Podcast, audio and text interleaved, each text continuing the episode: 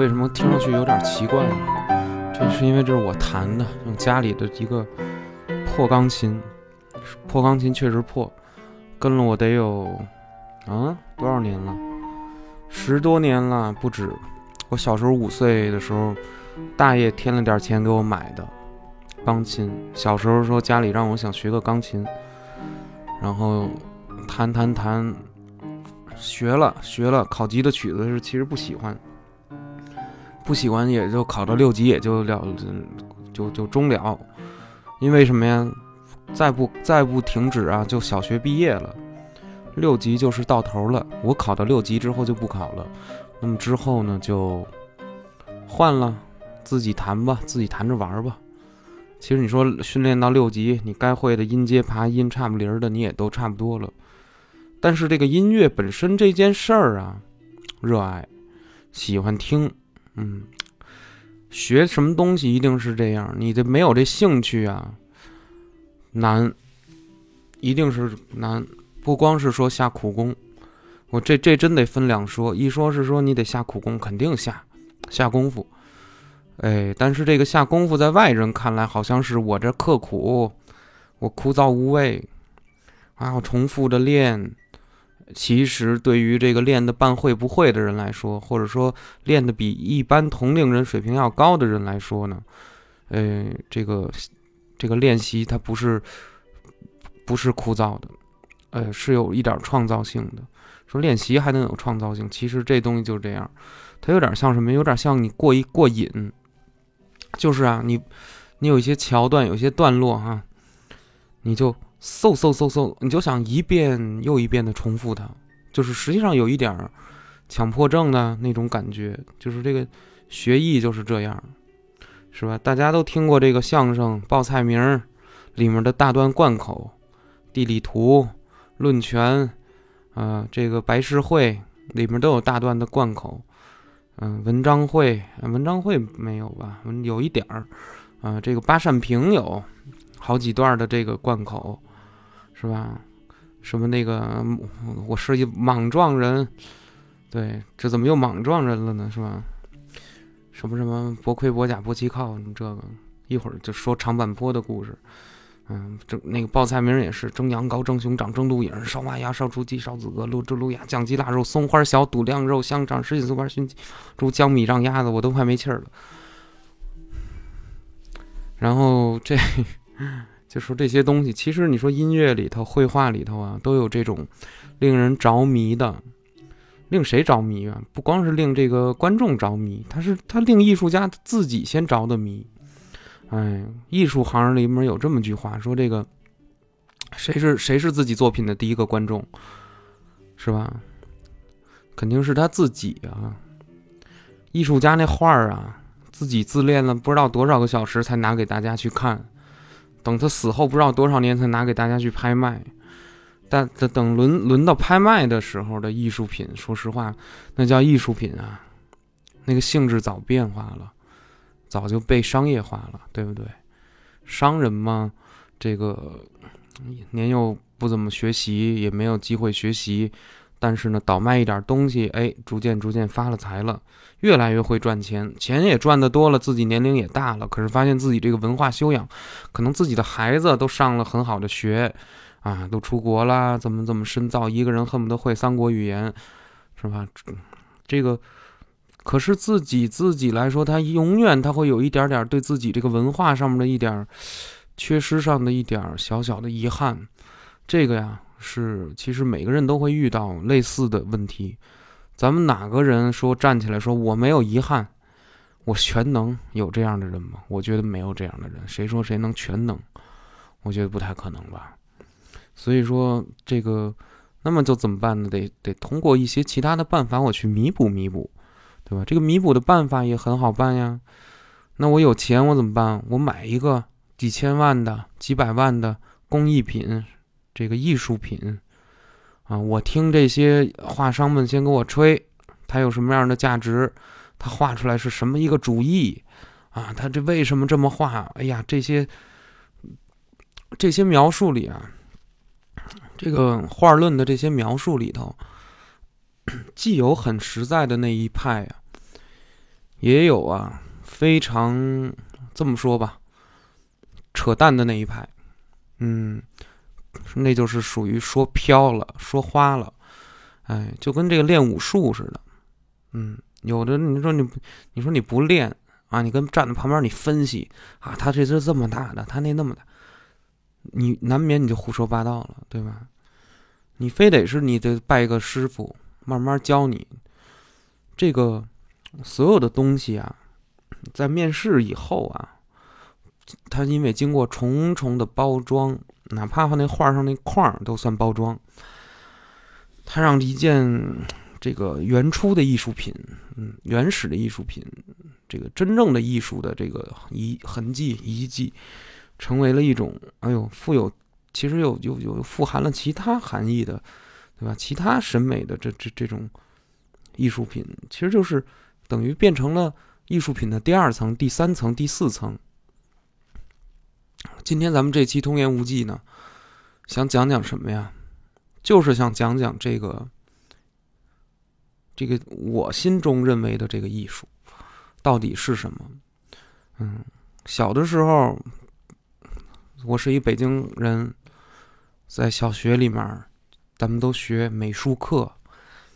当时小的时候，我其实我父亲会画两笔，嗯，但是我自己小的时候画的不好，嗯，可是老有一股劲儿，哎，老有一股那种什么劲儿呢？就是看见电视里啊播奥特曼呀、圣斗士星矢啊，或者一些广告啊，就是你甭管播什么，还有我母亲有时候在那个。你说那会儿住一个六十平米的小房子，然后弄了个磁带的那种那种录音机，里面播一些老歌，我不知道大家听没听过，什么呜伤心泪儿流，这还有这种歌的，啊，不知道我我都不知道这歌叫什么名字，是吧？就是有那么好多那种老磁带，八十八八十年代末歌曲，流行歌曲，啊，什么苏芮的，什么费翔的，啊，歌各种播在家里头，听着就有感觉。啊有感觉是什么意思呢？就是喜欢，不光是喜欢，能听出那歌里的情绪来。就是我说这几岁的事儿啊？就是三岁、四岁、五岁，似懂事不懂事儿的幼儿园时期的我，就是听这些歌，看这些动画片呀、电影啊、电视里放出来这些内容啊，有感觉。有什么样的感觉呢？就是这个片子里想说什么，它传递出来的那个劲头。我能切切实实的感受到，我不确定是不是每一个小朋友都能像我这么敏感而真，就不叫真切、真实，或者怎么说，就是特别容易被感染。那个其实很多小孩都有，尤其咱们小时候比较薄弱，这个心灵状态比较薄弱，他就缺乏一个防线。哎，小时候只要父母谁。二姨啊，三姨、四姨啊，什么姨夫啊，他逗你，他逗你，他怎么逗你？给你唱那个“世上只有妈妈好”，你的眼泪啊，就看那三岁孩子那眼泪，就开始跟那个眼圈打标优，就开始打转那眼泪一会儿就掉下来，哇就哭，非把那孩子逗哭了。但是为什么你听这歌，你你作为三岁孩子，你没按说你没什么人生阅历，你怎么？被忽悠瘸了，被忽悠哭了呢，对吧？就是你怎么被忽悠哭的呀？这里头有情绪，哎，这里头有情绪，这个东西也是人的七情六欲，也是这个艺术的一个很本质的、很本源的东西。我今天想跟大家说的是什么呀？舞台上看到被包装的东西啊，然后这个被推出来了呀，被推成商品去卖的东西啊，嗯，它里面需要一层这个艺术啊。包括这个美学上的包装，但是其实在此之前有一些东西能称之为艺术品，其实它更加的原始。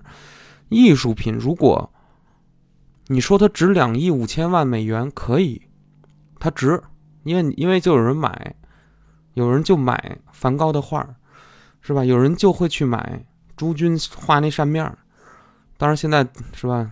估计那个扇面都给烧了，可能。有人就会去买相声名家的写的什么这个墨宝，有人就会去买李湘的女儿王诗龄小小妹妹的画儿，是吧？还卖还卖好几十万、好几百万的，那是为了买人家画吗？那是为了接近李湘，是吧？那是为了自己往这个上层的圈子上混，哎，这跟艺术本身没关系。这所以艺术品卖两亿五啊，然后大家就捧梵高可真牛啊，梵高画的可真好。你见过梵高啊？太假了，这个明显是大家叫随大溜啊，因为这个普通民众，大多数人啊，我身边的吧，不操持艺术，根本这辈子没拿过几次画笔，根本没起过几次意。没起，我说的就是见财起意的那个起起意，就说你啊，从来没有过几次心血来潮想去制作一个东西。嗯，这一期其实谈的是我的这个半辈子干的老本行啊，就是跟这点艺术较劲。嗯，越干你越不理解这东西是什么，越看你越不太明白这东西到底是什么。但是我我跟大家要倒倒根儿的话，嗯，第一步就是得先给大家去去商业化。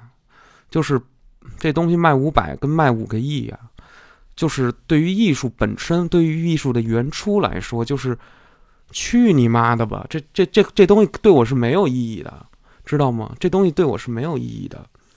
我我跟大家说一下为什么要骂街啊？为什么要骂街？这个骂街还算好的，你看我还很收着去骂，是吧？要一般的话，要没人管着我，不是因为录广广播，那简直了，骂街就能骂两小时。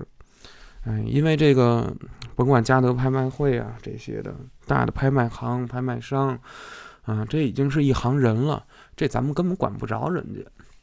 但是如果有一个人站出来，嗯，他告诉您艺术品都值多值钱，我这多值钱，嗯，这个谈这钱对于谈艺术品就俗。如果说钱是商人的奖杯，你姑且可以这么说，是吧？我拿钱换一个艺术品。OK，我年轻的时候，因为我没有什么机会受到教育，我一直是在做生意。一开始是维持生计，之后是做大了，有了自己的理想。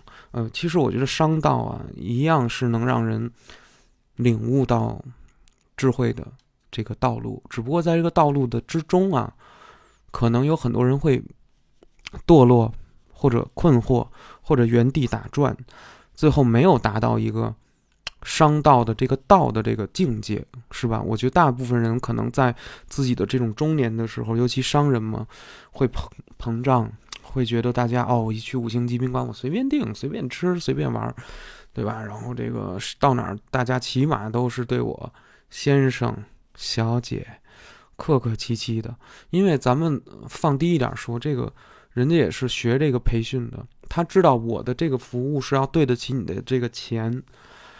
嗯，具体我这个人，这我这个服务员，我尊敬不尊敬你，这是另说的。所以用钱去买买情感啊，这个东西就太难了。我比如说拿通爷说吧，咱说谁都不合适。拿通爷说吧，说明天啊，假如说某某大富豪，你呀，明天你陪他，你就你就夸他，你就你就对他这个满脸堆笑，你就捧他，他随手给你甩五百万。作为我这个阶层的人来说啊，那我肯定我一想，得得我答应吧，我先拿着这钱再说。大家都会这么想，那我去笑一天去也好啊。我拿就人就是这样，人就是这样。但是我没有对这个商人有真心哦。我想的是，我想象的是，我拿着五百万之后的生活，是吧？我要干点什么？啊，看想想就高兴。虽然这五百万还没到手呢，但是你觉得我明天我去赔个笑去没问题？对吧？当然，这种天上掉馅饼的机会，大家还是别想了。估计咱们一辈子也遇不着几回。有这个是这个名利场上有多少人啊？为了赔这个笑脸，那是披荆斩棘才得到的机会啊！说实话是很不容易的。他们首先要面临的是要把自己放得很低，让让自己的这个尊严和自尊啊泯灭掉。为什么要这样啊？因为要办事儿啊，同志们，办事儿。什么叫办事儿？权限。当你做商人，你就明白了，好多权限你打不开的，只能通过那个把这个握着权限的人叫出来，跟他吃饭，跟他慢慢渗透，哎，然后呢，跟他认识，跟他建立这种见面之情，甭管是说高兴了，是喝高兴了都行，还是陪高兴了都算上，不管你用什么办法，高兴了就行，让人知道有你那么一号，哎，一点一点来。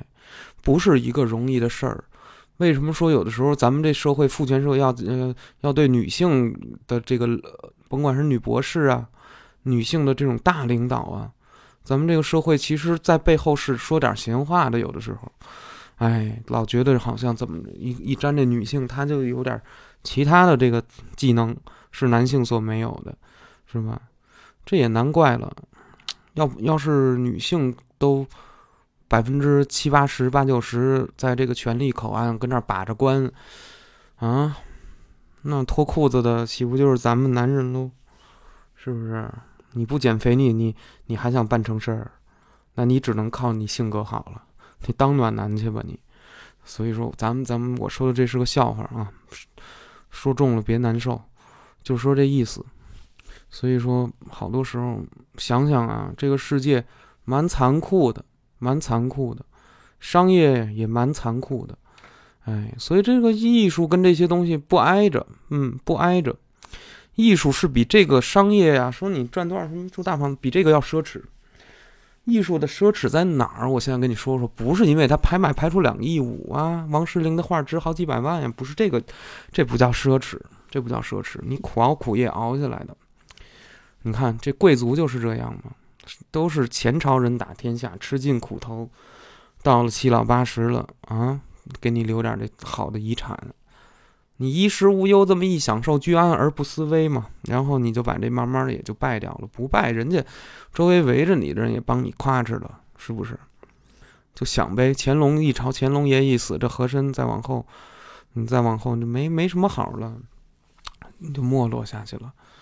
哎，所以说什么呢？艺术跟这种，首先跟大家说清楚，和这张画卖多少钱真没有什么太大关系。艺术的本源呀，没有那么高的门槛儿。咱们有的时候愿意把这种少数人有天赋的呀，或者少数人爱干的行业呀，弄的呀，就弄得特神秘，弄得特别神圣，弄得特别神道。哎呦，不好。是吧？你哎，就跟这个什么练武术的似的，老觉得这我怎么其其实就是普通人呗，还能怎么着啊？就是都是谁二大爷这种苦熬苦夜那么生活着而已。所以说很多事儿它神秘，神秘其实什么？就你不懂啊，你没干这个。这么说吧，这世界上你就琢磨吧，只要你你和你甭管你和谁，你和你羡慕的人，你和你啊觉得成功什么这那的。你们啊，只要都长着四装四四四肢，一个脑袋，俩鼻子孔出气儿，两个眼睛，一对耳朵的，基本上倒到根儿上，你们要遭受的那个罪是一样的。比如细胞的衰老，不可逆。哎，他多有钱，他都不可逆。你假模假式的去医美也好，去打各种针也好。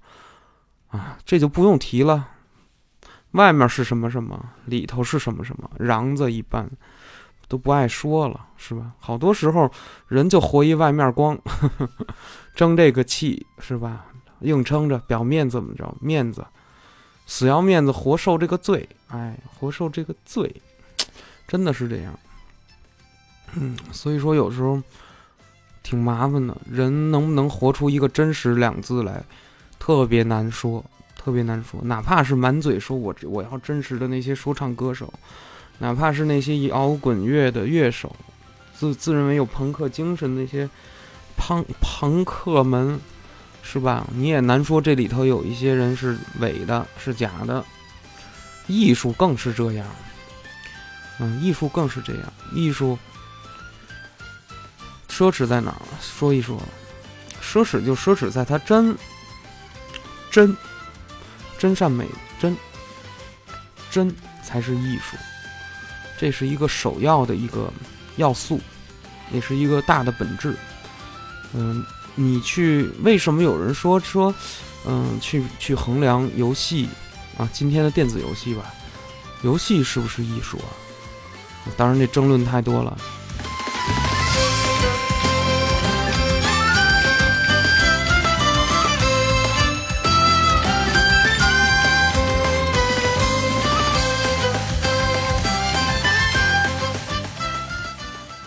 要想弄清这个问题，我们首先要跟大家慢慢的去聊一聊这个艺术都有什么样的本质，嗯，所以说前面这二十分钟呢，把这个商业化的事情啊，给大家刨一刨，让大家清醒清醒，别别老想着那个，因为他有名儿，所以呢，他画的那个扇面就值钱，他是是吧？就就是大家别这么想这个艺术，艺术其实本身，嗯，有好多层层次，你可以去考量这件事。是吧？真，其实很多人都能做到，尤其你越小，你越能做到。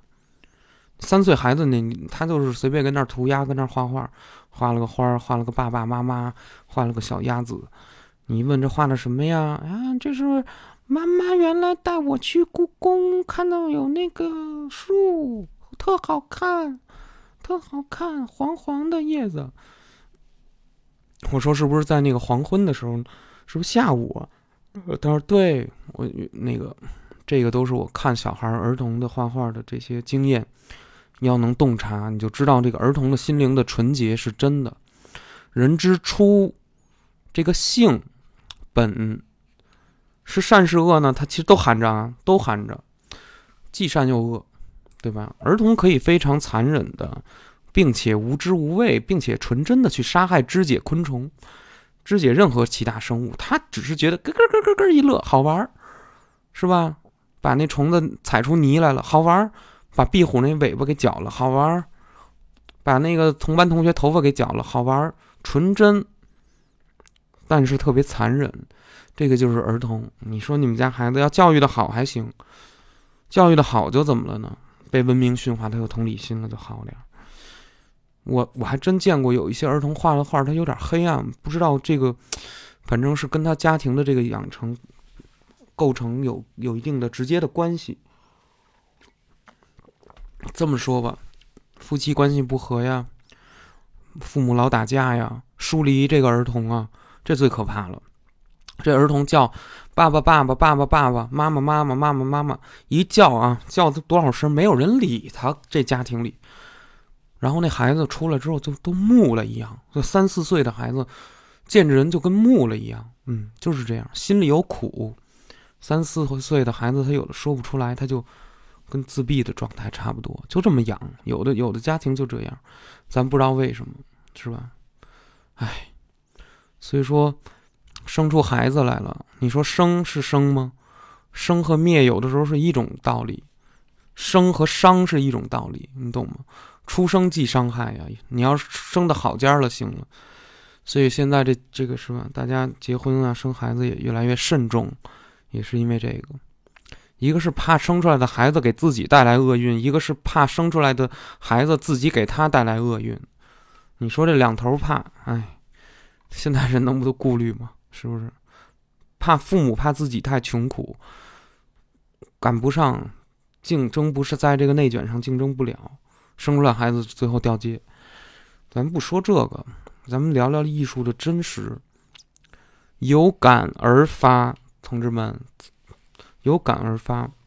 很多教育机构啊，今天这个市面上，商场里啊，带儿童的那层，儿童的那层，开的那些画画班儿，什么这个班儿那个班儿，你想学艺术，你去那儿了。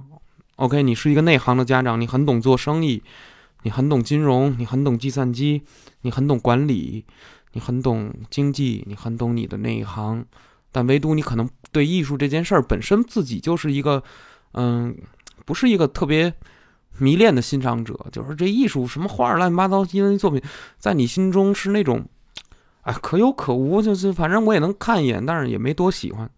其实本质上这样的家庭。如果不是那个孩子的祖先辈里面，他基因含了一定的艺术的天分，其实说白了，大部分你让他学就是白花钱，白花钱。可能我这个话是不是又会伤害到别人啊？就说，哎呀，我觉得小孩子有的家长就说，我这小孩子是不是都能画画？对，再往后，只要你说出一些无聊的话，他立刻就不画了。小时候他都画。一上小学，你知道分儿重要了，你就说画不重要了，他就不画了，他就不画这个里头。他竟然也有一些孩子，他还继续画。你天天骂他数学不好、英语不好、语文不好，但他就放不下画笔。只有这样的孩子是画画的，适合画画，是画画选择了他，是艺术选择了他。他无论以后是发不发财、落不落魄，还是过普通人的小日子，艺术选择了的是这样的孩子。如果就说白了，我说通爷自己的人生经历。我我在初中小学的时候就迷恋绘画，所有的课本都是我的画，学到哪儿画到哪儿，数学课也不想听，反正就是除了画画就想画画，每天都有这个欲望，每天都觉得这个欲望藏不住噎不住，疯狂的画画，每天花四五个小时画漫画，就这样，讲故事，创造，想去说什么，想去表达，就跟现在录播课似的。想去表达，你有好多故事想说出来。你觉得你们班的初中生那个外号起的特别有意思？你觉得某一个文艺作品、某一个动画作品把你给感动的不行？你想复制那份感动？你想再说一个自己的故事？就这个东西，很多孩子压根儿没有，从小就没有，从五岁、从四岁、三岁、二岁、一岁就没有，不是做这种艺术的料，一定要看清楚。他也许是理性的孩子，那个画画是一个其他类型的辅助，因为画画和设计啊这些东西里头啊，它其实也有个暗含着的一个轴。比比如我们用我们用理性和感性这两件事情来拉轴，就是这样，一个端点写着理性，然后呢一条直线向左边就无限延伸吧，姑且说它无限延伸，就非常理性。右右边也有一个也有一端啊，这边延伸出去是感性。天马行空，胡思乱想，胡编乱造。嗯，这两支儿人呢，他其实不能纯理性，也不能纯感性。人类做的任何事儿，他做不到。人类非常理性的时候也有，啊，极为感性的时候，就是纯什么我都不顾了，我就是干，按照我感觉来，对就是对，错就错。我认为对就是对，我认为错可以，可以。人类其实也这么干。希特勒就认为犹太人都该那什么，他就这么干了，疯子，是吧？很多时候就是就是这样，他没你说他有理性吗？但希特勒可能认为自己这样做是非常理性的。希特勒可能想告诉全天下的这个人说：“我靠，你们小时候是没让那犹太小孩给欺负过呀，没让他们给我给给给我霸凌惨了。”希特勒也想说表达这个，但是他的这个行径吧。你能说是一个杰作吗？是吧？过分了，极端了，不好，不好。艺术也是这样，也分。有的孩子画东西是画建筑类的，设计东西类的。他虽然是在画画，但是他画的东西是一板一眼的，因为他心里有有有数字，哎，有有节律，他有数字。他这个数字是通过这种理性上面。给给给打上点，他画东西是走这个的，他内核是这个，不是说粘画都是艺术家。哎呦，就我就发现这市面上机构也是从来不教真的，因为他那个教你真的品人干嘛呀？费那劲，教真的不出活，同志们。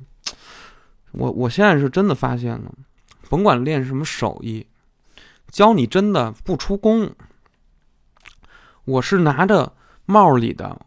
开店的人是开开的帽里是交着高昂的租金在那儿维持着。我教你真的没有用，真的你没有个半辈子你学不出来，你没有个半辈子的这种意识领悟、练习、实践、思想、思考、反思，你什么都学不出来。尤其这个行，你得是真爱这个，爱的时候导致一什么的问题就出现了呢？不用别人教，所有天才不用别人教，尤其是真的不是画画是天才就不用，是所有事儿的天才都不用别人教。为什么？为什么？因为他是他自己就想疯狂的学，他被这个基因带出来以后，这个人就你这孩子，他从那一刻起，只要你别打压他，只要你别打压他，他他妈的就是。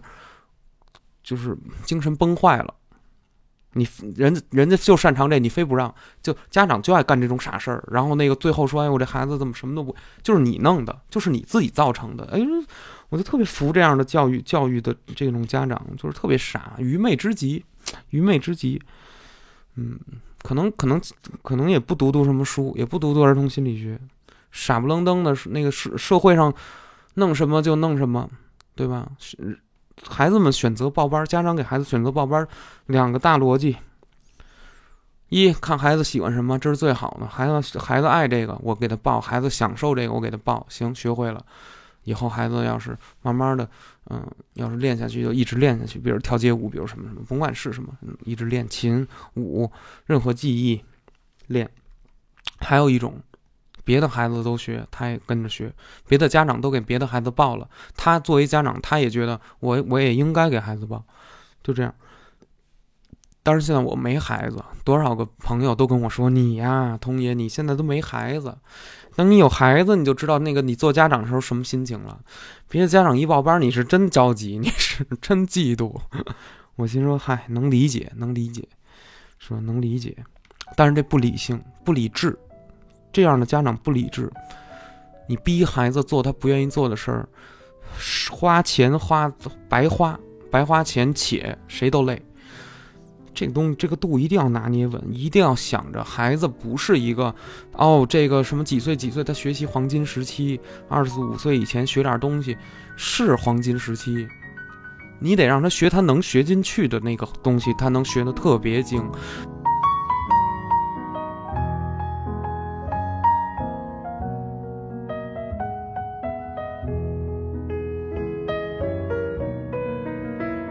等他长到二十岁的时候，你你要知道，甭说二十岁，四岁让这孩子碰网球拍儿，找一教练慢慢喂着，八岁的时候，他就能已经打过十二岁那种瞎学的那种了。等这孩子十二岁的时候，他就已经能打过这个社会上面三点零水平的业余的，甭管他几岁，他只要水平叫三点零水平，他基本上都能跟人玩，都能给人打过了。知道这什么意思吗？我刚才拿网球的教育举了个例子，让一个四岁孩子碰网球拍子，让他学，慢慢练，练到八岁，练到仅仅是练八年，好好练啊，好好练，练八年，让他参加比赛对抗，让他有这个技击的能力，哎，不叫技击，就是网球的这种实战的经验。等他到了十一二岁的时候，咱不说打这种同行业，就说打社会上这个闲散的什么那个。五十多学的，四十多大人，哎呀，报个班学的那种，也能打到二点五、三点零的水平，啊，能给呼噜过去。你的孩子在十二岁打，他们跟玩儿似的，网球，十二岁就出宫了。再往后说，这孩子要长到十八岁，如果他这网球是爱到不行了，越打越好了，能进校队儿，能真正说拿网球当，不说当口饭吃，那简直魅力无穷。少说有三点五到四点零了的业余的这个这个网球水平了，嗯，费德勒大概是七点零顶尖了，就顶尖叫七点零，再往下一点六点零五点零，一般咱们的教练呢可可能就是三点五以上的这个这个水平，网球教练就三点五啊四点零啊五点零啊都有都有，啊，国家队的那些呃打打不出来的很多人。是吧？没法在这个职业上面、生涯上面没戏了，哎，出来做教练，那水平非常高，那水平非常高。但是，据他们说，据中国的这些五点零的教练说，说他们去看纳达尔、跟费德勒呀、跟德约科维奇啊、德什么这些人，对迪米特洛夫啊、西西帕斯呀，就是说看这些人比赛的时候，他们心里在想：我要是站在那个那些人的对立面去跟他们打。就是六比一、六比零的往下刷，就你你只能跟人家葫芦两拍子，想赢球啊就没戏。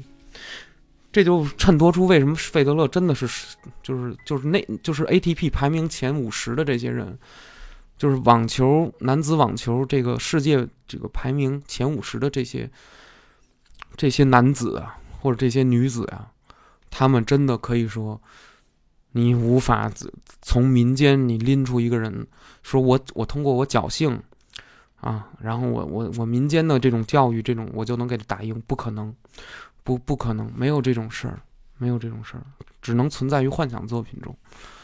所以说，这个真的画画的本质，或者说艺术的本质是什么？我现在嗯，可以告诉告诉告诉大家，因为我那天我我有一点想，我想通了一小点啊，一小点，不是说就都想明白，不是，嗯，因为这东西太大，所以我只能是瞎子摸象，我就把这一小点，一个小片面的点跟大家说了，因为我确定这一个小点是艺术的本质之一，一个嵌片，我把这个嵌片现在说一说，我组织一下啊，是这样，艺术啊，就是用。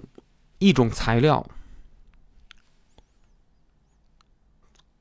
艺术啊，就是用我们人独有的想法、想象力、联想力，将一种材料的形态、样貌啊、外表改变成了另一种样子，在不改变这个材料本身的。这个情况下，就传达出了这个材料没有的另一重含义和意思。这话怎么那么绕啊？这这个东西本质就是我我只能那么表达。我说的太太乱了。其实举一个简单的例子，举举八百个都行，你就知道什么意思了。我先问大家，你画画是吧？你说我现在说你的脑子里，然后有一人说你画一圆。你是不是第一步是什么？你第一步肯定是你，嗯，比如说在就在说拿地上画吧，一堆沙子啊，沙子地，然后呢，给你一树枝儿，拿一长树枝儿，硬硬的，告诉你，你来，你画个圆，圆上面再画一三角，你画吧。你作为一个人类，你第一步想的是我得画一个圆，哎，那就神奇了，你怎么得到圆这个概念的呀？画一三角，你怎么得到三角的这个概念的呀？这概念怎么来的呀？二一个，你怎么能控制你的手走进这个三角的这个形状，不让让它不哆嗦出去呢？你怎么不会给多出出出一个八角去？很神奇，因为你控制它了。这个沙子地上有无限种可能性，有接近于无限种可能性，不是无限种，是永远接近无限种的可能性。那么，在这无限种的可能性，你我这时候给你下指令了，或者说你的大脑给你下指令了，我要一个圆，圆是什么？你起一个点，有一圆心，你绕一圈，最后封口还封在这个点上，你你滋儿来了这么一个圆。OK，咱们可以说画的不规则也可以啊，怎么都可以。好，这是艺术的其中的一个本质。我问你，你改变你用什么画的？你用什么画的？你很简单就能回答，我用树枝画的。是吧？那你那画留在哪儿了？留在沙子地上了呀。OK，你留在沙子地上了，你用树枝画的，然后你用你脑子里的概念操纵你的手，用神经操纵你的手，画出一个圆，圆上面有一三角。沙子被你改变了吗？你你现在是把沙子变成了某一个东西吗？没有，沙子还是沙子，树枝儿还是树枝儿。哎，可是这个沙子跟刚才不一样了，哪儿不一样了？因为这沙子上面突然出现了一个圆圈加一个三角，然后你说这个就是我昨天看马戏团小丑叔叔的脸，小丑叔叔的头，他是圆圆的一个白脸，上面戴了一个那个尖尖的帽子，这就是我画的东西。我画了一个圆，画了一个三角，这是，哎呦，意思出来了。这个沙子地在你没动笔、没动树枝、没动树枝之前，什么都没有。因为什么？它没有你的思想，也没有你的痕迹。但是你这个手，就这么轻轻的一点力啊！大家要知道，画画看似是最不费卡路里的，可是你知道，一幅一幅大型的作品，那得用好几个月、好几年来画呀。一个原画师在电脑面前用数位板去画原画的时候，一周、两周、三周都是他那修的那个细。那个那个技巧咱们就不说了，那是多少亿笔、多少亿下这个动笔画下来的，只有一个简单的动作，就是这一笔动来动去，就是这个简单的动作。但是就在这些动作中，这些组合的动作，这些微妙的力量上，却能画出这么恢宏的光影也好，是平面东西的图像。那么，我们再拿原画师举个例子吧。你用是，你画的是什么？你本质是什么？很简单，电脑屏幕里面你看到的所有的东西都是像素。原画师在往上周东西的时候，你看到一幅非常精美的游戏的插画原画，然后呢，你会说：“OK，咱们不说它商业不商业了，它是打包在这个游戏里面卖一块卖钱什么，这这都另说啊，这都另说。就说这画本身，它用什么完成的？一个数位板，你的电脑里有这软件，然后呢，软件里面可以让这个像素。”着色，这个东西的本质背后就是像素，就是数位，就是数码，就是这些数码，对吧？每一个颜色，甭管有几十万、上上亿、多少、上千万的这个颜色，每一个颜色都有一个编号，就在这个你的电脑里都有一个编号。那我这个一笔下去也好，我这十几笔下去，我这好几亿笔、好几好几千万笔下去也好，其实你所动用的东西的本质是。像素格、像素块，或者就是数字数数这个数位电子的这些数位，这个是本质。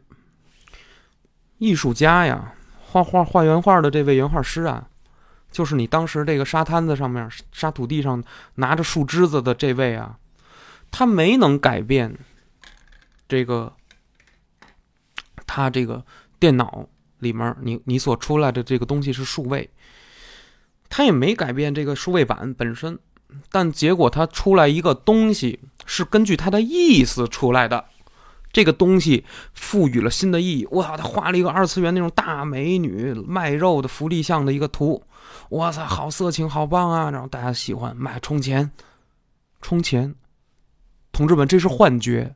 无论是圆上面加一三角，旁边有一。哥们站着说：“这是马戏团小丑，还是你现在看见一个二次元的大妹子？幻觉，幻觉，幻在哪儿？幻觉的这个虚幻虚在哪儿？同志们，你竟然，人类竟然会对着一滩沙子说这是小丑？人类竟然会对着一滩数位像素说这是一个二次元美女？好色情啊！我都要对着他，是吧？来一发了！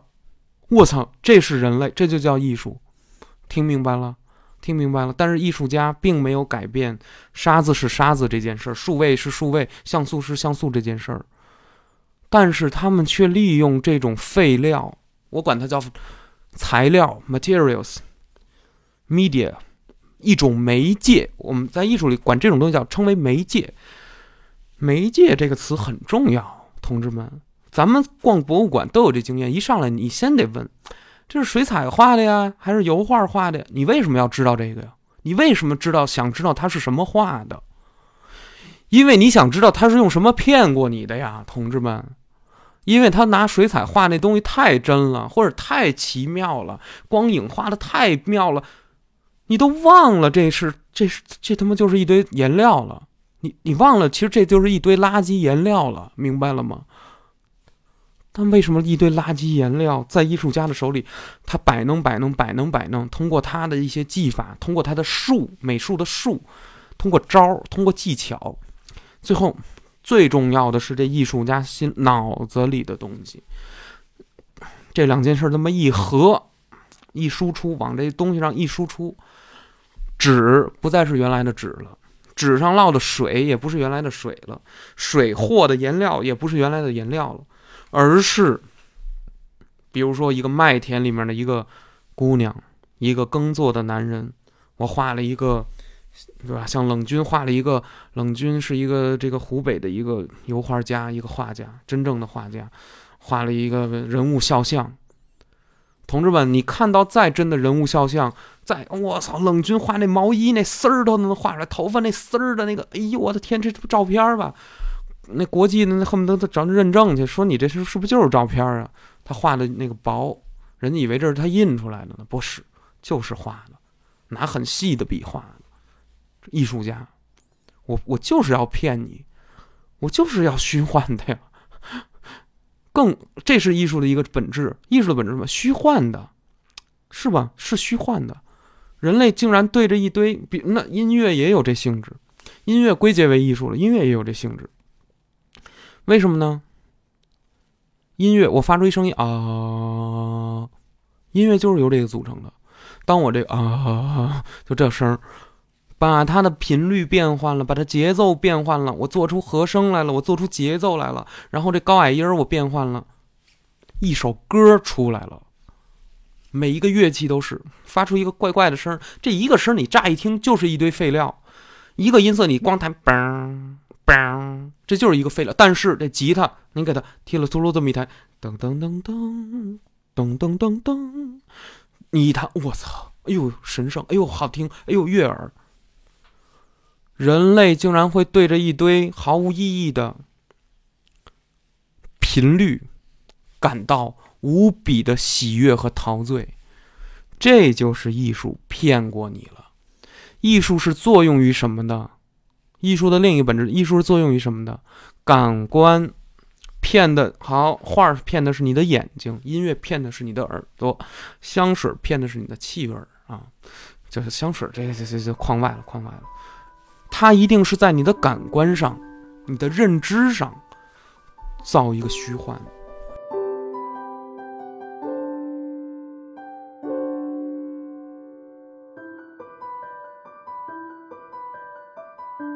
因为一个艺术家，他是很有可能画出一个超越现实样貌美丽的人的，或者女子的，或者是一种对吧？耽美的画风。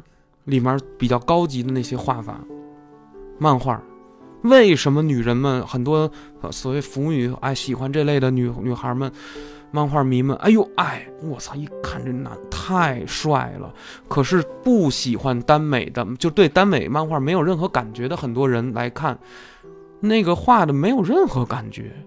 同样的线条印在白纸黑字上，同样的线条拿数位板画出来。你给那懂的人看，爱的人看，我操，他能看出都更多东西了。为什么？那个视觉上的东西，把他脑子里和视网膜里其他的东西给勾出来了。欣赏艺术，听同志们听啊，欣赏艺术就得这么欣赏。如果这个画压根儿没让你有感觉，你别跟那儿装大尾巴狼，知道这意思了吗？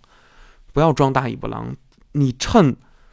你你富可敌国，你看不懂，这很公平，就是看不懂，你享受不了这个，你一分钱没有，你站的那画，你一下你喜欢了，这个你一分钱没有，你就是能欣赏，就这么简单。当然，咱们老老老批判一下商人也不好，是吧？跟人家有没有钱没关系，因为也有很多商人，人家也很也有他自己的审美啊，每个人都有属于自己的一段审美，但是审美这件事儿不能骗自己。比如说我不喜欢这个，但是呢，别人都说这好，哎，那些想坑你钱的人都说这好，然后你就说我操，你就觉着对对对，这好，嗯，皇帝的新衣啊，这个故事能流传到今天，它是有道理的，因为这样虚伪的人太多了，虚伪的人太多了，你如果用真实的，嗯，告诉他们什么是真实，那你就别想从他们身上赚钱了。虽然他们不傻，对吧？人家经商人比你精多了，比咱都精，比画画的都精，是吧？除非是画画加商人属性，跟爱迪生似的。我发明家，其实我是一专利家，我这是就是一个发明商，是吧？我就我就是搞专利，我把别人的小发明搞掉，是吧？所以说这个东西真的，那你说像梵高这，你怎么解释他呢？你怎么解释他呀？他这画生前没有人问津啊，只有一些。什么什么他弟弟哪个夫人啊收了点什么这个那个的，所以很多人，当然我们这做艺术的都希望这个艺术界有这么一位，活着的时候怀才不遇，死了的时候两点五个亿。再拿现在的享乐主义和资本主义和这消费主义的这时代来说，所有的人都在笑话梵高，你们别天天的那个见着梵高的画恨不得快跪下了，好多人。跪着跟你说有多美，你美什么呀？你别装大尾巴狼了。第二天就就就就你你不，所以说那东西太太没意思了，太没意思了。嗯，就更更别谈什么去教育别人往艺术的道上走。艺术是最简单的事儿，没有成本，铅笔跟纸，你他妈上书店偷一个都没人说你，你上宜家那块拿一个去都没人说你，你才不画呢。你的孩子不画就是不画，他不愿意，他有爱干的事他喜欢数学，他喜欢这种计算，他喜欢统计，他喜欢自然科学，他喜欢这个别的东西，别的行业肢体上的才能，跑步比别人快。这个是家长应该关注的。你的孩子的特殊性不是每个孩子都拿什么东西来开发出来，太贪心了，太贪心。一个人是可能会个七八样、二十几样，太贪心了。二一个有病乱投医，社会上面这些机构。你拿只要你清醒的状态下，像我一样还没生孩子的时候比较清醒，只要拿清醒的时候拿脚后跟一想你就明白，甚至自己是干这个的，你跟你跟干这个的其他朋友交流交流你就明白，那样的场子把小孩框进去，你花的钱是买解决你的焦虑的，孩子学不学得会，跟你报这班的关系不是那么大，为什么？是说。因为如果你的孩子恰好是这个才能，比如说他就是能画画，然后你正好报这班了，他真能画下去。但不是因为你报班他才画下去的，他不报班他也能画下去。你只给他打开电视，你只给他放几个电影动画片那孩子当时就疯了。我告诉你为什么，他会激动，他会爱到不行，他下一秒他就要拿笔狂他妈画，他要狂过刚才的那个瘾，这叫画画。这叫画画，画画是用这种感觉的东西描摹这个世界。数学是用理性，是说，我把一个很麻烦的一个事情，一个因果，用一个很最后凝练成一个很简单的一个算式、公式、等式或者不等式，甭管什么式，一个小的符号，我嘣嘣嘣，行了，这东西我完事儿了。刚才发生的山崩地裂一个事儿，我他妈一个公式给你告诉你了，就是因为这个，就是这么回事儿。这个就是代表了所有这样的现象，这叫数学，这叫理性思维。有的孩子就擅长这个，非让他学什么画画，他要不善，当然了，也有这个艺呀、理呀两门报的，什么样组合的才能的孩子天赋都有，怎么组合的都有，会打篮球会算数，会打篮球不会算数的。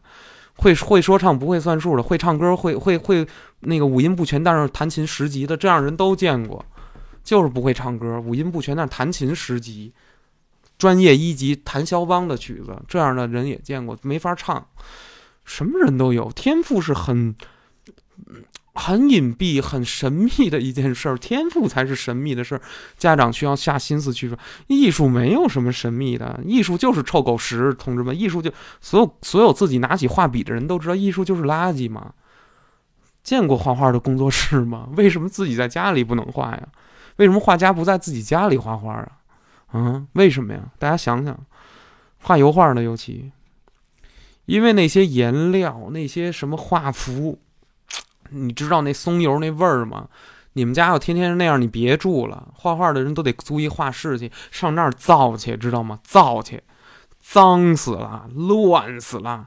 Art art art，干这行的，大家看看故宫修文物的那些师傅匠人们，你看看修文物那地儿，跟工地似的，就得那样。这叫画画，这叫艺术。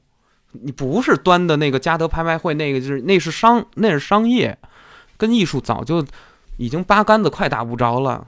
旁边出一一套文案，告诉你这是什么，弄得好好的，什么这一旦遇到这种情形的时候，你就可以警惕一下，这个是卖钱用的包装，艺术是更好接近的，艺术比你想象的好接近，真的。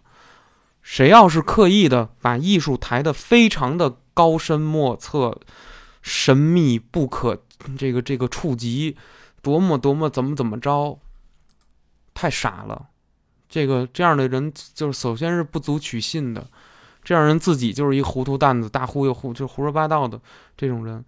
去看看艺术大家聊艺术的时候，去说艺术的时候，甚至是他们在实行自己艺术教育的时候，你看看人家教育这艺术，那画明白了的人啊。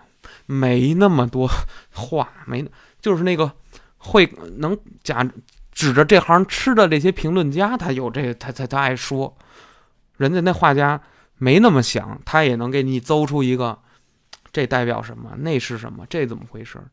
他写出畅销书来卖钱，大家看一乐就得了。你还真拿那要当真？你这得了吧你！画家自己怎么想都不知道，你自己画你就知道了。有的时候是半无意识的，有的时候是有有考量，有时候就他就是这惯性，这画家就是这性格，他就这么画，没有意义，不是什么都得分析出一个意义来。两棵枣树，韩寒的文章进高考，进进语文卷子，最后韩寒都答错。尾田荣一郎的漫画让他自己出了个卷子，尾田荣一郎自己答《航海王》答《海贼王》的漫画自己答不上来，哼，比粉丝还弱是吧？那分儿比粉丝还低。所以说你这种事儿，你不讽刺，不不看看新闻，不想想，不琢磨琢磨这些事儿吗？对吧？很多东西就是实实在在的。传统武术也好，这就是打人杀人的，很简单，难看，但是我给你杀死就行。我越快的给你杀死越好，越不费体力的给你杀死越好，因为我杀完你，我后面还有别的敌人，这叫武术，很直，很直，很简单。但是这东西以讹传讹了，越传越邪性，错了。后面这这东西，你要是当小说读信，你要是那么信了，就是就那你就真的是太太愚蠢了，对不对？艺术这东西，指着这行人是，他一定要做一点什么？为什么艺术家要穿成艺术家的范儿啊？他他他为什么不能穿成一个修车的人的样子呢？是吧？你他人家会觉得你总觉得你好像不是干这个，你自己都不相信你自己是干这个的。哎呀，但是啊，我说一句话，大象无形，大隐隐于市。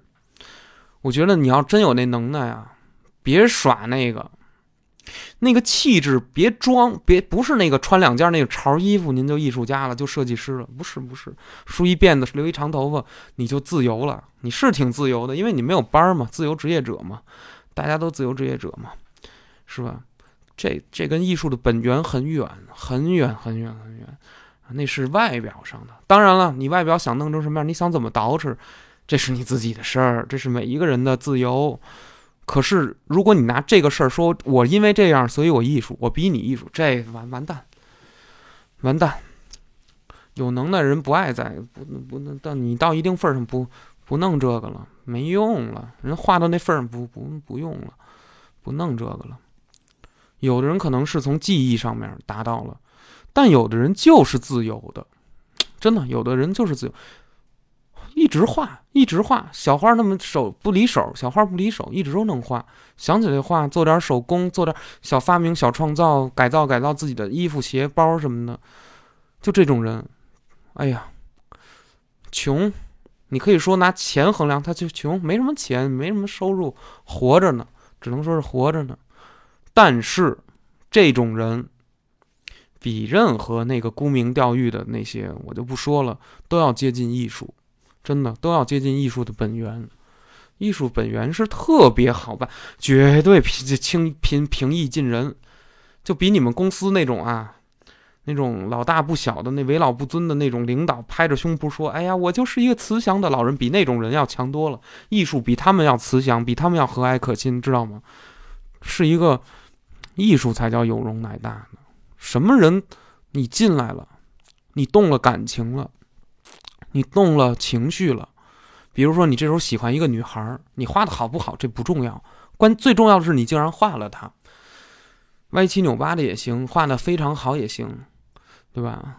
当然还有一路人，就像我的朋友李卓远那样啊，一个台湾的一哥们儿，比我大个六七岁，啊，一失恋就找我说：“通爷，我拜托你给我画一女朋友画。”我说：“你他妈自己画去吧，你也是学工程的，你自己画吧。”他水平稍微差点，但是他也能画出来。我说你去去你的吧，你你女朋友他妈失恋，你找我给你画，凭什么呀？每次都开玩笑。哎呀，我跟这个台湾这哥们儿真的是，哎，有交情啊，真是有交情。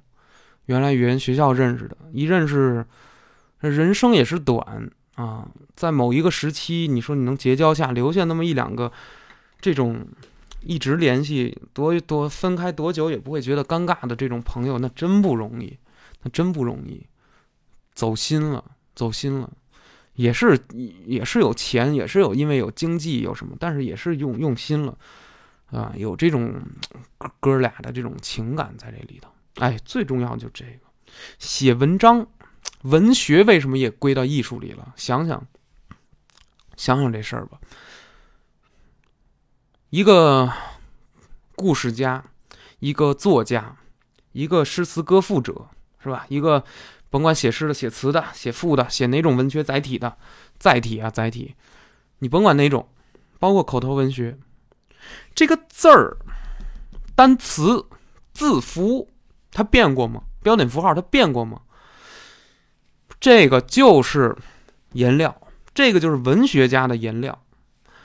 就是文学家的 media 媒介媒体，这字儿搁在一个没受过良好教育的，或者不学无术的，或者不精熟于文字的，不精通使用文字的人手上，同样的字，同样的字库，搁在那些人手上，他说出来的话，他写出来的东西，你透着那么没有水平，但是。你搁的王朔，搁的王小波，搁的李银河，搁到周国平，你搁到韩寒，你哪怕郭敬明，是吧？你甚至天下八唱都算上，你搁到这样的人手里，哎呦，一个又一个的宇宙被建立起来了，写出了一篇又一篇的这种或虚实的，或或虚或实的这种世界观，或是一个故事。想想吧，字儿变了吗？你印出来的纸变了吗？但是，当这些人将文字用自己的意思和大脑加以组合以后再输出，全变了。人家写出来的东西叫文学，余华写出来的东西叫文学，这叫文学，明白了吗？变了，所以归到艺术里头。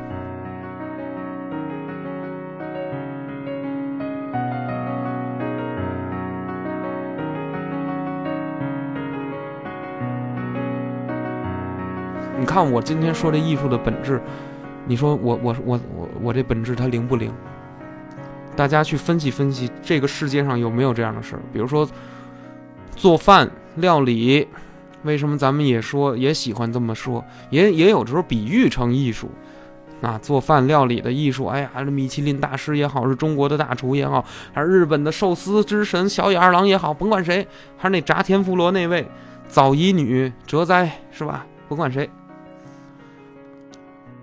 做烤鸭子的大师傅，丰泽园的大师傅，同和居的大师傅，砂锅居的大师傅，各种八大居的大师傅，都算上，能炸出一碗好的炸酱来，能能这这那九转大肠什么卤菜什么这那，做。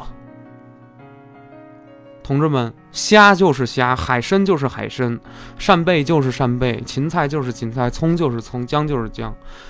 我我这些东西都是相当于颜料本身，就是一堆 media，这是我用的媒介。交的你手上这点材材材料算糟践了，你做出来那东西就是你们家人吃行，你端不上桌。但是交给那样的厨师傅，人这个手艺是打古法上传下来的，一点点传，有古法，有现代的新先进的这个技法。包括火的用法，包括现在当代厨具的用法，咔嚓一做出来，还是虾、扇贝、海参、葱、姜，乱七八糟这点料。但是问题是，他做出来以后，这东西经由他的手艺和大脑变了，变了。原料是你从大自然里也好，原来是大自然，现在是养殖的、人工养殖的，都工厂化、商业化。啊，你得上来的这点东西，但是什么呀？你经过人的这个手出来的这新的这个东西变了，它既不是海参虾扇贝，它叫佛跳墙，它叫肠粉，它叫九转大肠，它叫西湖醋鱼，它叫宫保鸡丁、鱼香肉丝、麻婆豆腐、蒸羊羔、蒸这又开始报菜名了，我都他妈快饿了。通爷不能再说了，再说他妈这个听播客的听众们啊，一个个现在都快打开这个饿了么跟美团了。马上就要见穿制服的了，一身蓝一身黄啊！说这意思，大家能听懂吗？能听懂吗？艺术的本质是很简单的，你拿过来一材料，咔嚓咔不咔嚓的，经由你的大脑，你的意思，哎，再弄出一东西来之后，还是本质没变，这还是这个东西，但是变了，你骗，出产出一种意象，出产出一种新的存在，出产出一种新的。这种暂留、暂留状态，我觉得富坚义博呀，在他的《猎人》这部漫画里啊，我我简单说一下，富坚义博是日本的一个漫画家，代表作是《悠悠白书》啊，《快速直球》《狼人我爱你》，还有这个还有什么呀，《Level E》灵异灵灵异接触啊，《悠悠白书》和这个《猎人》是他比较著名的作品。这是一个日本漫画家啊，你没看过没关系。我跟我跟大家聊聊这个这个漫画家，他对艺术其实他也有理解，他对一些其实这人挺思哲的，武术他也喜欢，是吧？棒球啊，你能感觉出来，他举的例子就是他喜欢的东西。哎，他在《猎人》这部漫画里面的第六卷以后，第七卷，这个男男主角呀，一个十二岁的小孩子，这小孩子非要去挑战这个天空塔，就是这个。斗技场、竞技场打擂台去了，一层一层打，赢了就往上升一层，升着升着升着上不去了，遇到瓶颈了。为什么呀？这瓶颈是什么呀？这层楼以下的人都是啊，跟咱们现在正常人似的啊，训练什么搏击散打呀，各种各国武术啊，巴西柔术啊，什么乱七八糟的，啊，就就只会这么打，就是肉搏，就是脱离不了这个。可是这个层再往上啊，这这个不一样了。说是这个层往上的擂台上站着的这种武道家，他们不是一般的这种普通人，他们往往是职业猎人，或者起码也是掌握了念能力的人。OK，这个猎人的故事就就是猎人这个系统就从这儿展开啊。猎人在前七卷漫画，相当于这个六五六年四五年的连载。啊，都没有提到说有念能力这一说，没没没有提到。但在这个第七卷，他突然就开始引入这个概念了，告诉你，人啊，周身有气啊，什么什么。这个念能力呢，大体分为六种啊，什么强化系、具现化系、特质系、变化系，什么什么，我记不清了。就这这这六个系，六大六大分类，就是你这种能力，能力其实你就大家想呗，都看过动漫，我就不不解释那么细了。其中有一个我非常注意，这个具现化系，富坚义博说的很有意思。他说这种就是你拿这个水剑士啊，就是说你一旦测出来你是这个系的人啊，这种人他妈往往偏执狂加神经质。同志们仔细想想，富坚义博为什么要把具现化系和这个偏执狂啊、神经质啊？这种死脑筋啊、直脑筋啊、认真啊，有点什么带有一点摩羯座男男子的这种气质的说出来呢？为什么他要这么来设定？其实本质上具现化就是艺术家呀。具现库拉皮卡，哎，猎人的主角其中之一，这个应该是个男子。库拉皮卡可能是女子，也可能男子，应该是个少年。这个少年库拉皮卡呢，他就是具现化系的。他的能力是什么呢？手上套的锁链儿，哎，一一只手指头一个锁链儿，后来好像十个手指上都有了。这十个锁链各有各的分工，咱们不讲这念能力本身都干什么，因为咱也记不住。他，咱们单说这个库拉皮卡，他有师傅，就是他这个念能力的这个启蒙有一老师啊。这个库拉皮卡怎么学的艺术啊？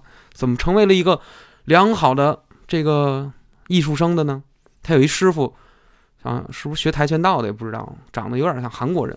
然后那个他这反反反不是胡说八道，他有一师傅，他这个师傅也是武术家，但是他发现库拉皮卡是具现化系了以后，他就说你呀，你呀，你内心深处你你肯定你有你的那个这个这个心理创伤，你也别瞒着我，你是不是你是深深仇大恨都写在你的脸上了？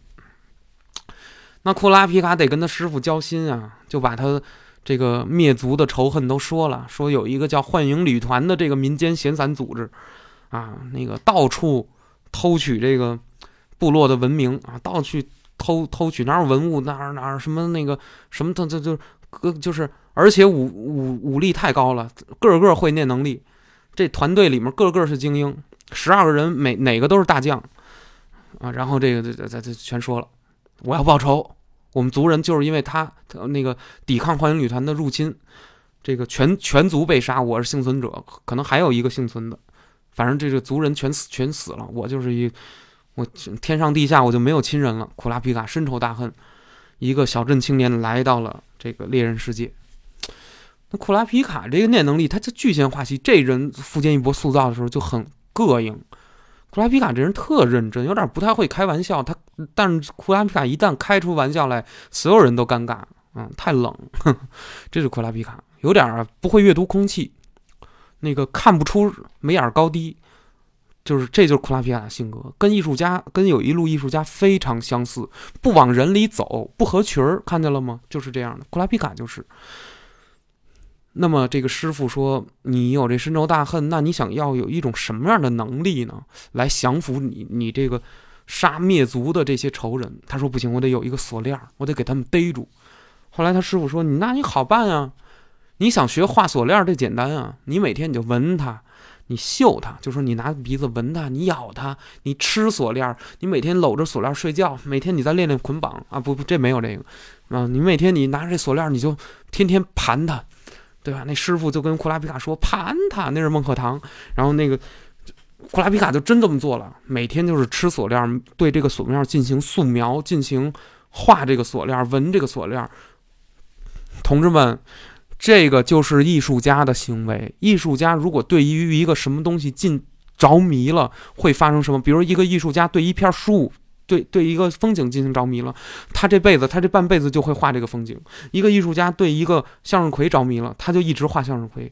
一个艺术家对一个女人着迷了，他就老画这个这张女人的脸。每一个画里面都有点像那个女人的脸，明白了吗？库拉皮卡，咱们拿库拉皮卡的故事，说的是富坚义博这个人在猎人这个漫画里面对于艺术的理解，艺术就就叫做具象化。我给大家再举一个例子，工艺品里头，中国的工艺品里头，把一个山水，比如说我我，它这儿有一个盘山的一个修建好的一个古古亭，这山上有台阶，有时候野地有一些植物植被，茂密的植被，上面有很多的小的亭子呀，一层一层的，竟然中国就有这样的艺术雕刻艺术，把这个山雕在一个。复制，雕在一个石头上，一块大的玉石上，把这个山给雕下来。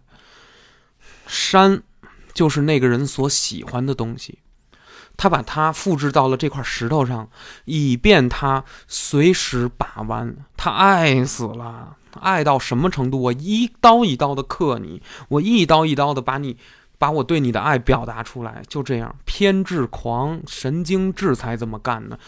大家如果觉得艺术家都是什么好人，都是什么正常人，如那你这个是对艺术家这件事儿本质的一个曲解和侮辱，因为艺术家他本身就有点怪，但是如果有的人知道艺术家怪，他装怪来扮艺术家，这种人就叫做傻叉、二缺、沽名钓誉的蠢蠢蛋，就是骗子，就是诈骗犯，就就是在亵渎艺术。明白了吗？但是这个东西很难分辨啊！马保国非说我也是传武大师，和真正有一些人家根本就是传武的大师，人家可是人家就是甘愿过小日子的多的是，当交警的、开出租的、开公交车司机的、当医生的，人家把这个大褂一脱，上上楼顶练练一趟六合枪，是真正的扎枪，真正的古武术，军队武术。哎呦！真人不露相啊，同志们！马三立同志说得好：“包子有肉不在褶上，知道吗？”跟王凤山说哪段相声我忘了。马三立都知道这句：“包子有肉不在褶上”，这叫中国人含蓄内敛，对吗？当然，现在这个咱走非要走这西方文化，那就不一样了。西方的西方人说话呀，满嘴跑眉毛，发现了吗？西方人播新闻的时候，那个做综艺的时候，都是你看那嘴张的，我操，那么老大。那眉毛忽闪忽闪的飞，那表情呱呱的。你再看日本人播新闻的时候，嘴没动，俩眼睛直直的盯着屏幕的那个机位。嗯，别别别那么说话，动作很小，脖子上的动作，眉毛上动作，口齿上动作很小，同样具有美感。西方那种狂放的、狂热的、奔放的美感，OK。你学，但是你也别忽略了东方这种含蓄的美感，和这种含蓄美感背后的哲学精神，这个是最重要的，真的。所以大家去欣赏艺术作品的时候，是吧？大家要对自己要首先要真诚，你才艺术才会对你敞开。你老觉得艺术比你怎么高，你你曲解它了，你曲解它了。艺术有时候是这样，给人一种高高在上的感觉，不好接近。哎呀，我不懂，他就嘲笑我。没有人，只有人会嘲笑你。艺术不会，艺术就是一张画，因为艺艺术是垃圾。所有只懂艺术人都明白这一点，艺术是一堆垃圾，懂吗？但是，一堆垃圾经过了人的思想之后，把它摆成了一个比黄金还美的东西，你就惊了。但实际上，对于艺术家摆这个人来说，一个厨师在处理一条鲈鱼，他做出来，他端上来那一瞬间是松鼠桂鱼，但是他给那鱼开膛破肚刮鳞的时候，那鱼对他来说就是一堆腥气的、恶心巴拉的那他妈的那个尸体，扇贝也行，那个那个那个什么什么泪眼牛肉也好，那就是一堆尸体一块一块生肉，端上来以后变意思了。你吃到的艺术饭，之所以它变了，之所以你觉得它有什么神圣性，那个东西是那个艺术家那个人赋予的。你付的那份钱里头，除了店租以外，一定是有艺术家这个人自自身的这个想法上的这个钱。你付的这个钱，实际上是付给了虚无的想法，不存在的想法。不，想法不存在，想法不能说不存在，不能证实它是存在的某种实体。但问题是，艺术品是想法的具现化状态。你不是看不见我的想法吗？我嘣嘣嘣花俩小时，我给你做出来，你他妈看明白了吗？哦，我操，惊了，震了，看明白了，我操，牛逼牛逼！我光，所以说这就是什么呀？这就是什么呀？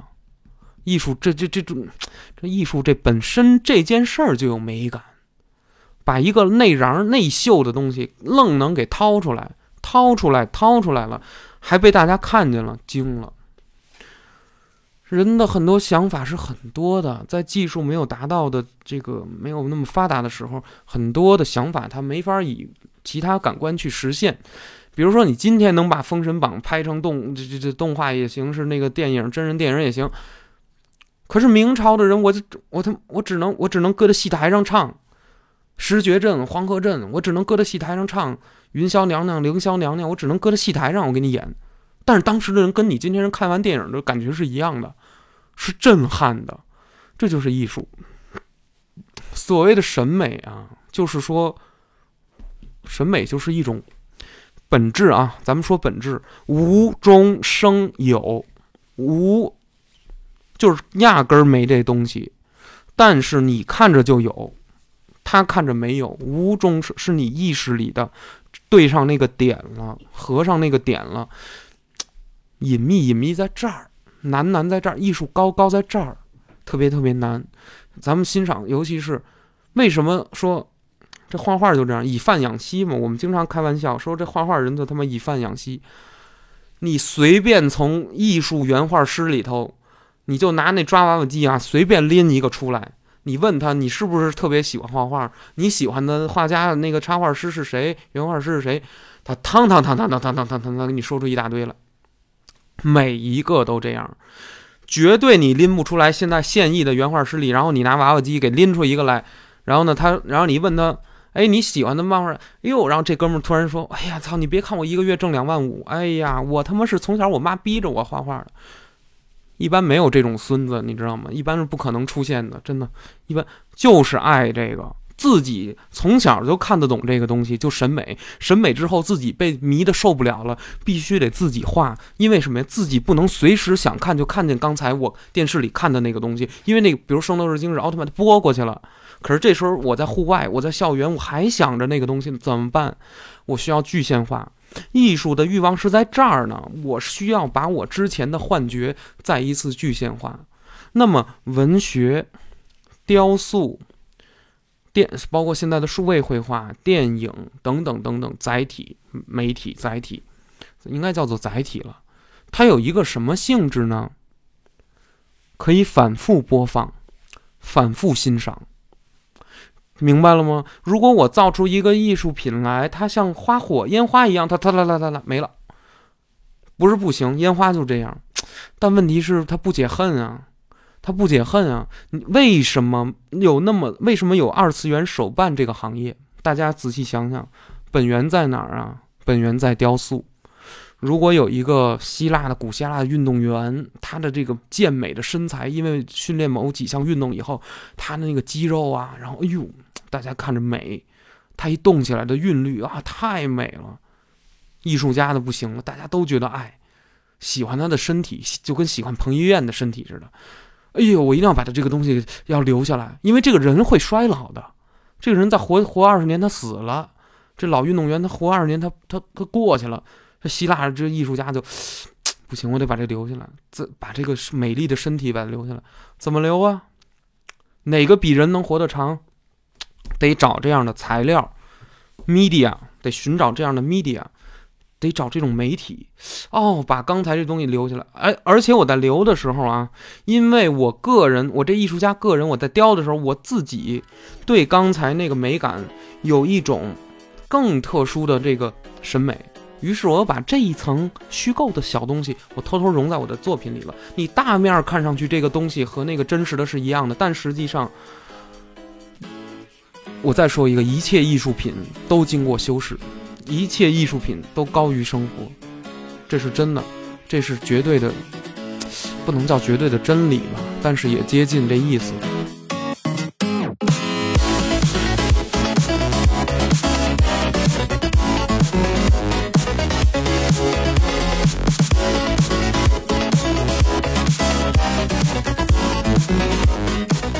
现在这个时代啊，可能说你还去拿油画啊什么去搞艺术，不是不行，或者说你用画这个媒体这个媒介去表达不是不行，嗯，但是受商业化的总体对于这个社会的这种摧残啊，导致了一点问题。其实大家也不知道画什么好，大家就差每天画人民币了，就是真的真的就是大家最后就差。我先火了再说，呃，都是这个心理。哎，我先火了再说，火了我就有话语权，火了我就有人理我，就有人听我。包括通爷自己暗含着肯定也会这么想，因为我也是这个时代人，我无时不刻不被这种东西所感染，对吧？跟大家是一样的，都想着被关注嘛，是吧？其实录播课本身也有这种东西，对，也有这种暗含着的心情，希望被大家听到我的声音。可是我想说的东西。是有点反成功的吧，有点反成。我是注重无心插柳，水到渠成，船到桥头，少去干扰，少去干预的这么一种论调。可是啊，对于冒险探险、赌大豪赌的这种西方探索精神的这个世界来说，如果你有一票人这么做，那么你其实你这一票人都是吃亏的，因为人家是一直在扩。那些人肯定是说不通的了，因为他们已经在他们自己、因他们思想中的道道路上面得到了很多利益，得到了很多赞许，得到了这个时代的一个认可。你这时候跳出一个人说了，你别成功，你就是嗯，到到什么程度就什么程度吧，啊，别那别他妈跟自己较劲了，什么怎么可能呢？是吧？其实我觉得我并不是那么的消极。我只是相对那么激进的那样的来说，可能听上去消极，但是你不觉得现在就是因为太快了吗？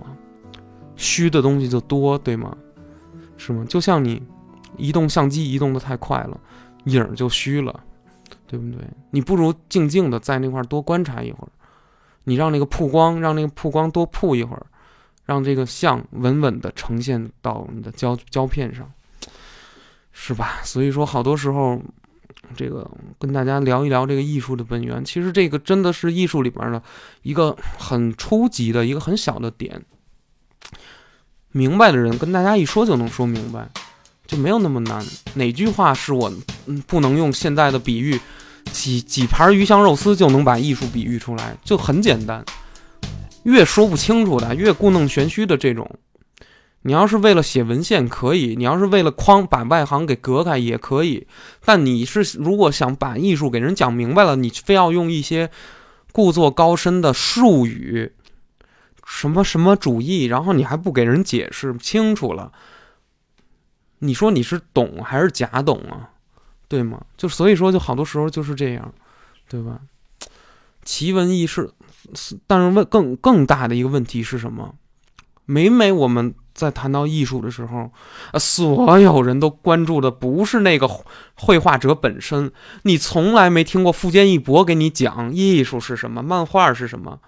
为什么？你从来不听冷军跟你说他妈艺术是什么？很少。你能采访到冷军，那他妈冷军给你一个他妈神的面子了。你根本就你见不着这样的人。一个作家，我不露面，为什么？这是为什么？因为他早就用他的作品告诉你了，什么是他认为的艺术，明白了吗？还是那句话，不显山不露水，真人不露相，包子有肉不在褶上。好了，这一期呢，咱们通言无忌就聊到这儿吧。希望大家对艺术这件事儿，这个抱有一个兴趣吧，可以说，然后重新燃起一些兴趣。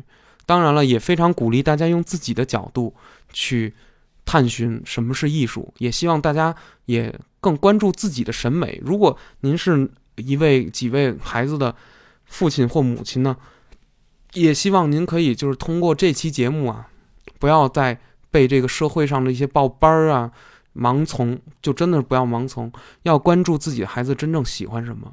画画这件事儿，真的。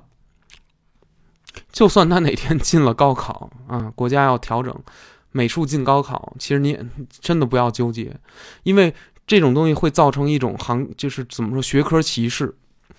如果当年的艺术生，我小时候九零年代、零零年代的艺术生，普遍被因为没有进高考的机会，所以艺术是属于旁门左道。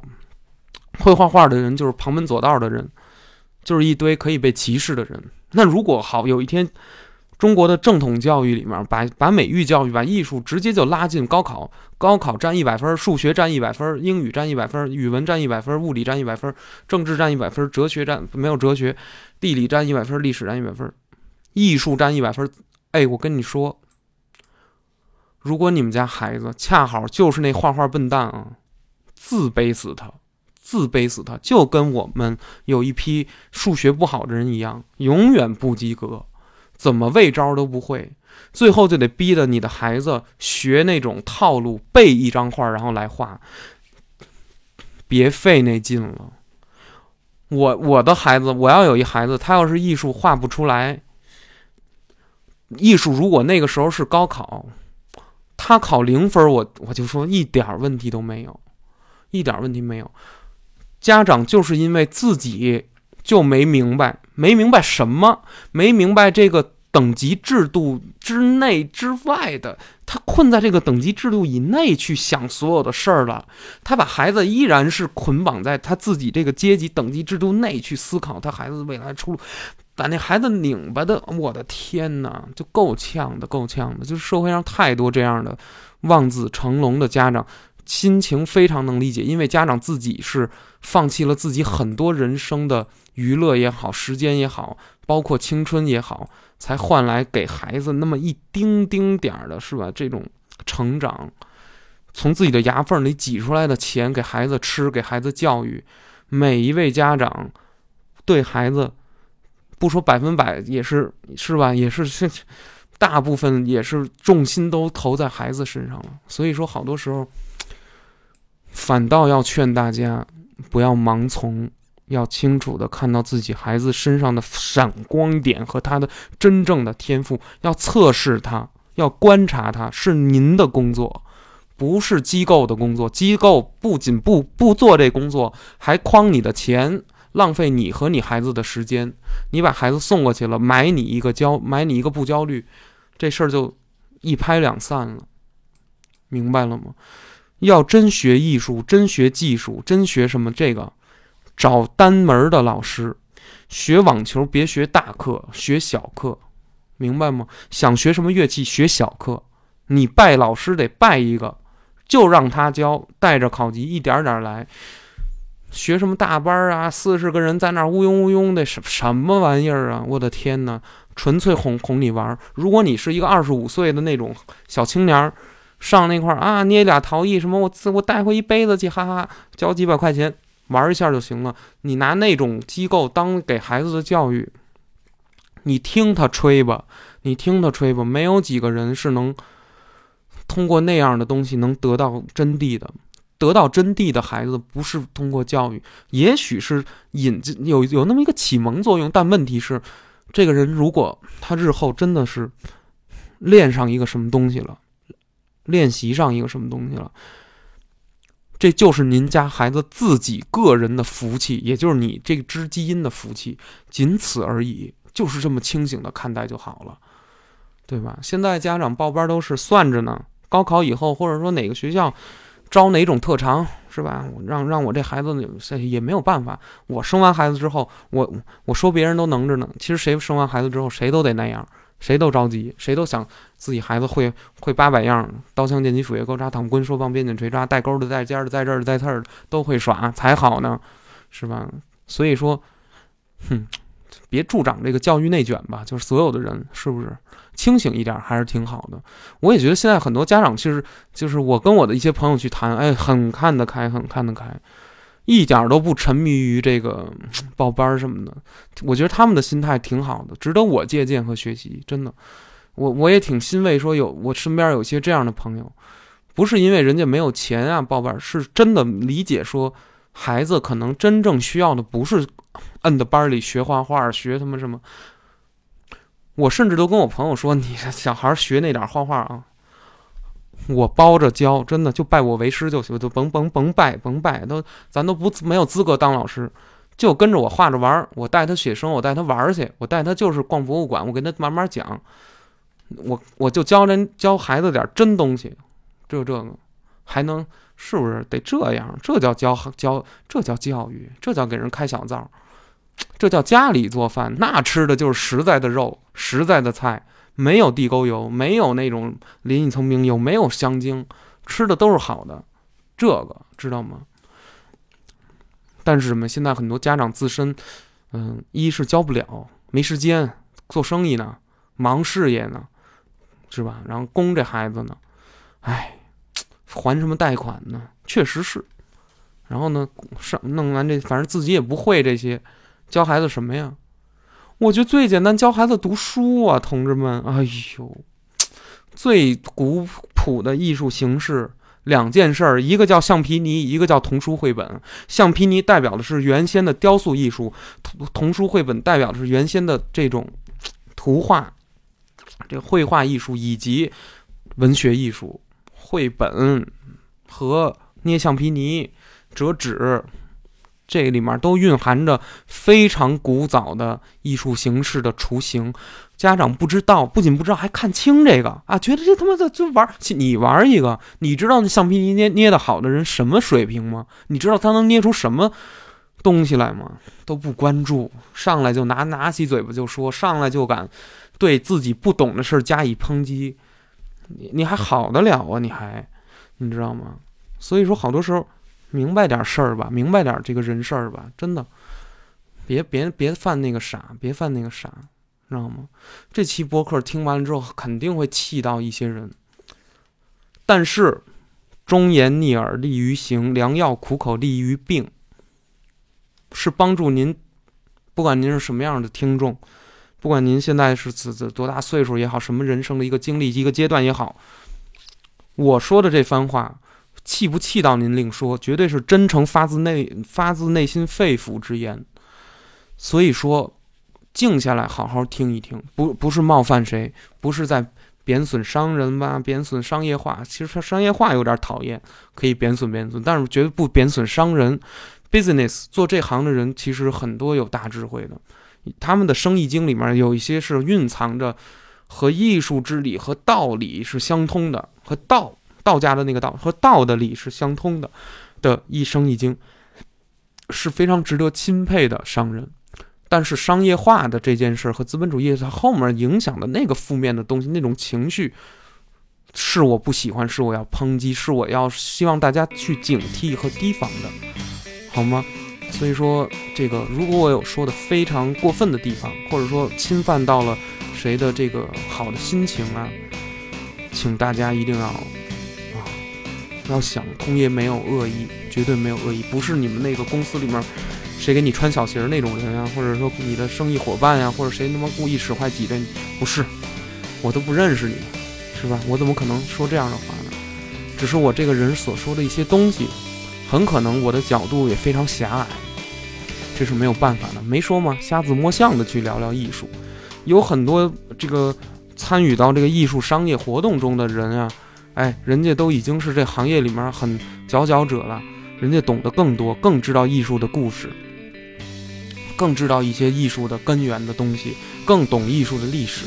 研究艺术哪个层面的人都有。我说的这一点，撑死的是从我一些二十几年来、三十不到三十年来这点小的实践上面说的，对吧？具体对不对，或者说全不全，是吧？偏不偏啊？这个就是很难说，对吧？很难说，可能就是偏的。但是希望大家能嗯受到一点启发吧。通过我所说的这个方法，希望大家也能找到自己。身边的艺术，希望大家也能，嗯，很好的接近艺术，因为艺术最重要的，它是愉悦感官的，它不叫娱乐感官，我觉得它叫愉悦感官的，对，哪怕是一嗯乍一看是有点丑陋的、恐怖的，它依然是在愉悦感官的，好吧？今天是五月八号，《生化危机》正好发售了，我靠，我他妈必须得看着看视频了，我得，我这云云云游戏啊，《生化危机》向来是我云游戏最大的乐趣。恐怖游戏不敢自己打，就得就得看别人玩。行了，本期《通言无忌》就聊到这儿，感谢大家的收听，咱们下期再聊。